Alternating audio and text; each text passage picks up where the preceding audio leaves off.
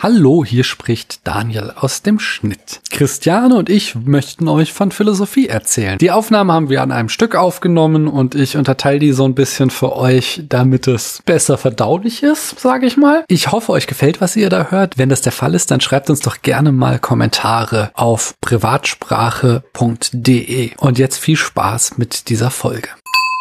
Aber bevor wir weitergehen, Daniel, müssen wir vielleicht noch klären, was wir unter Geschlechtsidentität verstehen, oder? Machen wir das jetzt schon, weil da geht's ja auch später noch ausführlich drum, oder habe ich das falsch in Erinnerung? Also es geht ganz viel um Geschlechterkategorien und so mhm. weiter, aber was, was verstehst du unter Geschlechtsidentität? Bin mir ziemlich sicher, dass da, oder zum, vielleicht war es auch nur die Fußnote, aber dass da der erste Abschnitt damit beginnt, dass Geschlechtsidentität, also wir werden später auch noch auf die Probleme des Ausdruckes natürliches Geschlecht zu sprechen kommen im Sinne von äh, Sex im Englischen, also mhm. bio oder biologisches Geschlecht, sowas kann man es im Deutschen sagen. Da hat Judith Butler auch Probleme mit, aber im Sinne von Trouble nicht. mhm. Aber in der klassischen Definition wäre es halt so, du wirst mit einem biologischen Geschlecht geboren, das ist im Englischen dann Sex und davon unabhängig ist nochmal deine Geschlechtsidentität und das ist die kulturelle Überformung dieses biologischen Geschlechts. Das heißt also, gehen wir mal davon aus, es gibt jetzt nur Binarität, männlich und weiblich, dann würde aber aus deinem Geschlechtsorgan noch gar nichts folgen, wie du dich zu verhalten hast, sondern jegliches Attribut, das wir mit Weiblichkeit assoziieren, ist ein gesellschaftlich erzeugtes und somit Teil deiner Geschlechtsidentität, nicht deines biologischen Geschlechts. So vielleicht? Ja, du hast jetzt beschrieben, wie die Geschlechtsidentität entsteht, aber was es ist, das fehlt mir jetzt noch ein bisschen. Also ich würde Geschlechtsidentität so definieren, dass die das Geschlecht beschreibt, zu dem ich mich aufgrund meines subjektiven Empfindens als zugehörig sehe. Das heißt, das ist Teil meiner Psychologie. Ich fühle mich als Frau oder als Mann oder als nicht-binär oder wie auch immer. Ja, das finde ich gut. Da möchte ich mich unumwunden anschließen. Ich möchte das bitte auch einmal mit Käse überbacken. du hast das schon, Daniel. Wollen wir im Text weitermachen? Ja, also ich bin jetzt auf Seite 8. Butler schreibt, wir gehen, wir im Sinne von wir Menschen in einer Gesellschaft oder in der westlichen Gesellschaft, gehen immer davon aus, dass diese Kategorien, die Geschlechtskategorien, ontologisch sind. Also die Ontologie ist die Lehre von den Dingen. Also das heißt, dass sie in der Welt existieren. In dem Sinne haben wir jetzt eben auch schon gespoilert, als wir die Geschlechtsidentität definierten. Und Butler fragt dann weiter, was passiert denn mit dem Subjekt, und den Geschlechterkategorien, wenn sich herausstellt, dass das Regime der Heterosexualität sie hervorbringt und verdinglich hat dass diese Kategorien also eigentlich epistemologische Kategorien sind. Da steckt unglaublich viel drinne, auf das wir auch, im, ich sag's jetzt immer, weil es ist halt ein Vorwort, aber auf das wir im Laufe noch weiter eingehen werden. Was sie hier im Grunde sagt, ist, wir tun so, als wären zum Beispiel männlich und weiblich Dinge in der Welt, aber eigentlich sind die wie ganz viele andere unserer Konzepte, bei denen das uns viel einleuchtender ist oder, oder viel unmittelbarer klar wird, sind die von Menschen gemacht und unterliegen den ganzen anderen Einschränkungen, die wir haben, wenn wir Konzepte auf die Welt anwenden, eben auch. Insbesondere, sagt sie halt hier, gibt es ein Regime der Heterosexualität, das die auch noch überformt. Dass also unser Blick darauf, was Geschlechtsidentität und Geschlechterkategorien sind, immer schon geprägt ist durch eine Kultur, in der Heterosexualität als Norm gedacht wird oder sogar als Zwang, sagt sie an anderer Stelle noch. Wo wir auch nochmal betonen müssen, dass der Text von Ende der 80er Jahre stammt, wo ja Homosexualität noch, ich weiß nicht, also ob sie in den USA da noch strafbar war, aber sie wurde noch viel stärker in Frage gestellt, als es heutzutage der Fall ist. Also so Sachen wie die Ehe für alle und so war noch in weiter Ferne. Womit ich aber nicht sagen würde, dass dieses Regime der Heterosexualität heute nicht mehr existiert. Ich glaube, unsere Gesellschaft ist immer noch in vielen Aspekten da damit durchzogen. Es ist nur nicht mehr ganz so dominant, wie es wahrscheinlich noch vor 30, 40 Jahren war. Und glaubst du, dass sich das auch in der Begriffswandlung von Zwangsheterosexualität zu Heteronormativität widerspiegelt? Weil Heteronormativität ist halt der Begriff, den ich für diesen Sachverhalt nutzen würde und er klingt halt viel weniger intrusiv als hm. Zwangsheterosexualität. Aber ich habe mich gefragt, ist das genau das Gleiche, nur wiederum eine unterschiedliche Intensität oder ist es dieser Grad an Explizitheit Freiheit, dass man zum Glück Homosexualität heutzutage nicht mehr juristisch bestraft, aber natürlich noch gesellschaftlich. Also ich habe vor Butler den Begriff Zwangsheterosexualität auch noch nicht gehört, von daher kann ich dir das nicht sagen, ob das jetzt einfach verschiedene Terminologien für die gleiche Sache sind oder hier ein Begriffswandel stattgefunden hat. Wenn wir uns einfach die Fakten, die gesellschaftlichen angucken, dann finde ich Zwangsheterosexualität auch gar nicht so weit hergeholt und es ist halt auch noch gar nicht so lange her, dass die ja effektiv bestand, dass eben mhm. Männer und Frauen, die homosexuell waren, das verleugnen mussten, weil mhm. sie sonst mit harten Repressionen zu leben hatten. Auch nachdem das juristisch nicht mehr geahndet wurde. Ich glaube, offiziell wurde es in Deutschland in den 90ern abgeschafft. Ich bin mir gerade nicht ganz sicher. Hallo, hier spricht Daniel aus dem Schnitt. An dieser Stelle wollte ich die Daten nachliefern, um ein bisschen präziser zu sein. Ich habe die Daten vom Lesben- und Schwulenverband. Paragraph 175 des Strafgesetzbuches kriminalisierte über 123 Jahre lang Homosexualität und legitimierte staatliche Verfolgung von schwulen und bisexuellen Männern. Eine erste Erleichterung brachte in der BRD die Entkriminalisierung der einfachen Homosexualität. Das Gesetz dazu trat am 1. September 1969 in Kraft. Unter 21 Jahren war Homosexualität aber immer noch strafbar. Am 18. Dezember 1988 fasste die Volkskammer der DDR den Beschluss, das Sonderstrafrecht gegen Homosexuelle abzuschaffen, zugunsten einer einheitlichen Jugendschutzvorschrift. Am 11. Juni 1994 wurde die strafrechtliche Sondervorschrift zur Homosexualität dann auch in der wiedervereinigten BRD abgeschafft.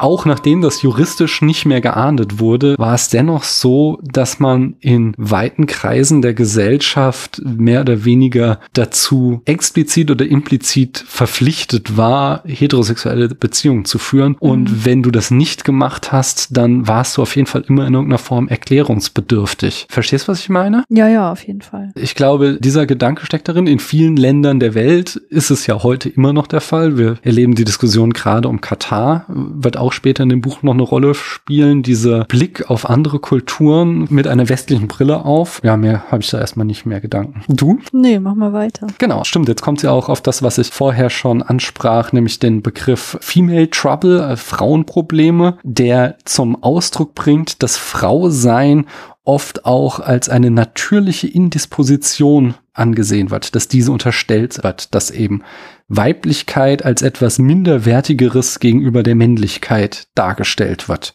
Wir haben das auch so in so Formulierungen wie das schwache Geschlecht oder ja, oder Frauenprobleme halt. Warum kann Frau XY nicht an einem gesellschaftlichen Event teilnehmen oder am Schwimmunterricht? Genau, das war so ein ganz klassisches in der Schule immer. Warum kann ein Mädchen nicht am Schwimmunterricht nehmen? Sie hat Frauenprobleme, hm. äh, hat man da von Lehrern oft gesagt bekommen, dass halt eben ein Teil der weiblichen Biologie als Problem schon gleich geframed wird. Das fand ich so ein bisschen überraschend, weil They jetzt schon so viele Aspekte aufgeworfen hatte in diesem Vorwort, dass Butler dann trotzdem plötzlich wieder so knallhart hart an der Gebrauchsanalyse dran ist und damit auch klar macht, all das, was Day in den Absätzen, die wir davor besprochen haben, gemacht hat, war im Grunde auch eine Bedeutungsanalyse, die immer noch darauf zurückzuführen war, dass Day sich mit dem Begriff Trouble auseinandersetzt. Okay. Siehst du das anders? Ich hatte diesen Gedanken einfach gar nicht. Hm. Also dieser Gedanke, was möchte der Text von mir, so habe ich das selten gelesen, nur wenn es irgendwie total in your face war. Okay. Nee, weil ich hatte mich an der Stelle halt ganz explizit gefragt, okay, jetzt sind wir plötzlich wieder bei dem Begriff Begriff Trouble, den hatte ich schon vergessen, nachdem es jetzt irgendwie so viel um schon vermeintlich inhaltliche Themen ginge und nicht mehr so sehr um die Gebrauchsanalyse. Aber dadurch, dass jetzt auf einmal das Wort wieder im Vordergrund steht, werden wir halt irgendwie darauf zurückgeworfen, dass wir uns die ganze Zeit im Rahmen dieser Einleitung damit noch immer beschäftigt haben. Ja? Ich habe mir aufgeschrieben, als nächstes stellt Butler sich die Frage, wie ein epistemisch-ontologisches Regime in Frage gestellt werden kann. Und da habe ich den Trouble eben als eine Art des Lösungsansatzes, glaube mhm. ich, gelesen. Wir müssen das stören ändern, weil anders geht's nicht. Das ist halt auch so ein grundlegender Gedanke, glaube ich. Wir können das System selber nicht nutzen, um das System zu ändern, sondern wir müssen aus dem System heraustreten und es stören. Hm. Da bringt sie das Beispiel des Films Female Trouble von hm. John Waters, dessen Hauptdarstellerin die Track Queen Divine ist. Und Butler lobt, dass Divine die Unterscheidung zwischen natürlich und künstlich destabilisiert. An dem Beispiel sagt Butler, dass Geschlechtsidentität eine Art ständiger Nachahmung sei, die als das Reale gilt. Bild.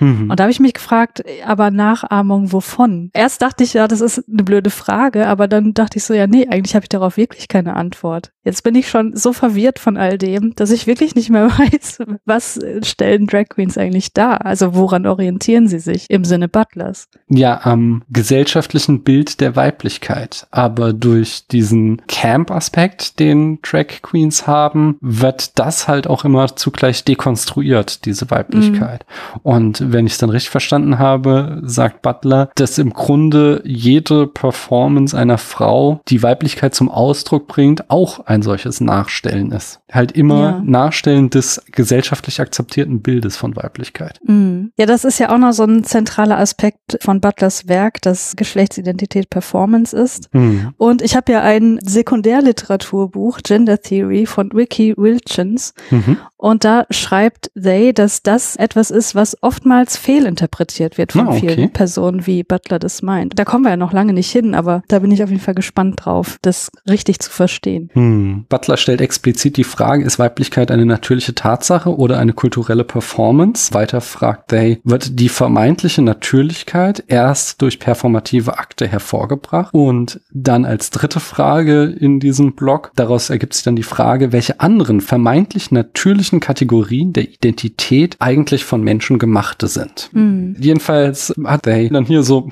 ich könnte sagen, vielleicht einen kurzen methodologischen Einschub, denn Butler beruft sich auf Foucault, der in Anschluss wiederum an Nietzsche eine kritische Untersuchung, die Machtverhältnisse enthüllt, eine genealogische Kritik nannte.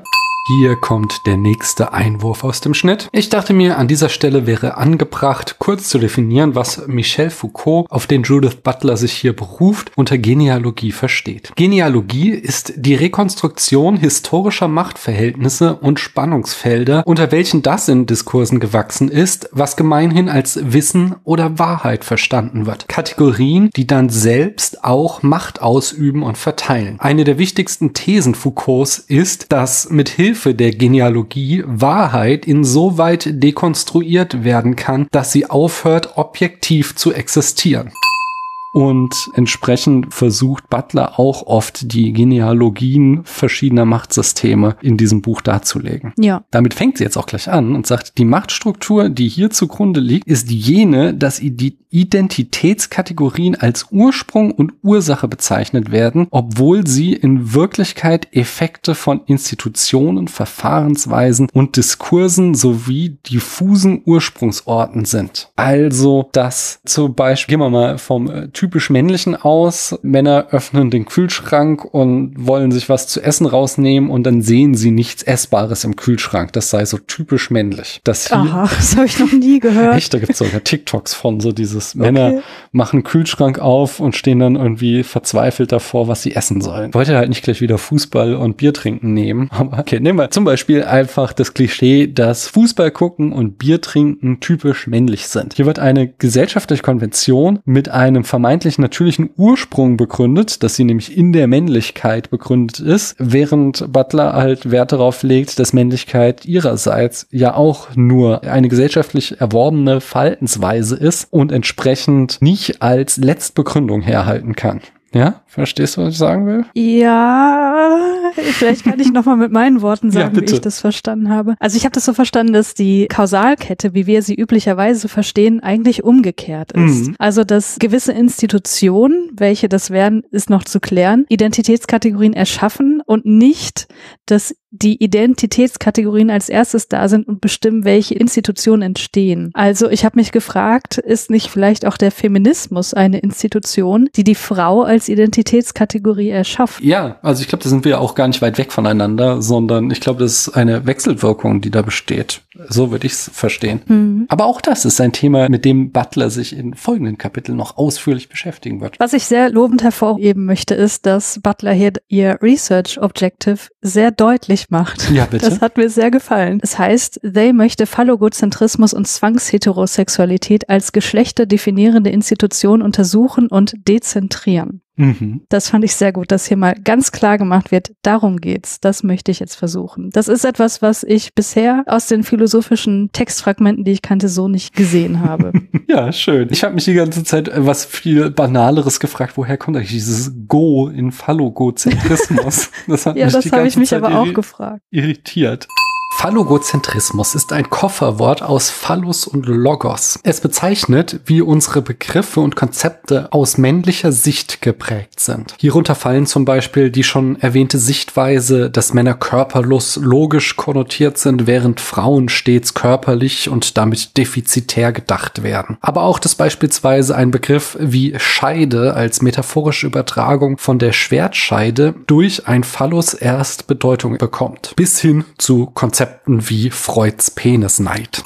Ja, das wirkt auf mich jedenfalls wie ein poststrukturaler Ansatz und da bin ich auf jeden Fall gespannt, ob sich das noch bewahrheitet im Laufe des Buches. Aber Butler schließt auch selbst das Problem, was jetzt entsteht, an, nämlich, dass wenn man weiblich und Frau nicht mehr als etwas Natürliches und damit Feststehendes begreift, sondern eben als etwas in irgendeiner Form gemachtes, dass dann die Bedeutung dieser Begriffe plötzlich sehr verworren wird. Hm. Und das ist dann auch das zentrale Thema des ersten Kapitels, zumindest in den ersten drei Abschnitten die wir gelesen haben. Da geht es ganz stark darum, wie denn die Begriffe Frau und Weiblichkeit gebildet werden und was verschiedene Ansätze da sind und wie Butler sich dazu positioniert. Im Buch sind wir jetzt auf Seite 9 und was jetzt noch folgt im Rest des Vorwortes ist ein Überblick über die Kapitel des Buches. Das heißt, Judith Butler zeigt auf, wie sie hier argumentativ vorgehen wird und dann kommt noch eine Danksagung und wir haben beschlossen, das alles zu überspringen, weil was im Buch folgt, das erklären wir ja ganz im Einzelnen noch, wenn wir die einzelnen Kapitel besprechen. Ja, von daher sage ich dir dir schon mal vielen Dank. Ich hoffe, da draußen, das hat ein bisschen Spaß gemacht auf das, was noch kommt. Und es war schon irgendwie auch ein bisschen gewinnbringend, was wir hier machen mit diesem Lesekreis, dass wir uns versuchen, diesen Text eben äh, Seite für Seite zu erschließen. Christian, dir danke ich ganz herzlich, dass du hier dabei warst. Danke, dass ich dabei sein durfte. Und euch da draußen danke ich, dass ihr mir eure Zeit geschenkt habt. Tschüss. Tschüss.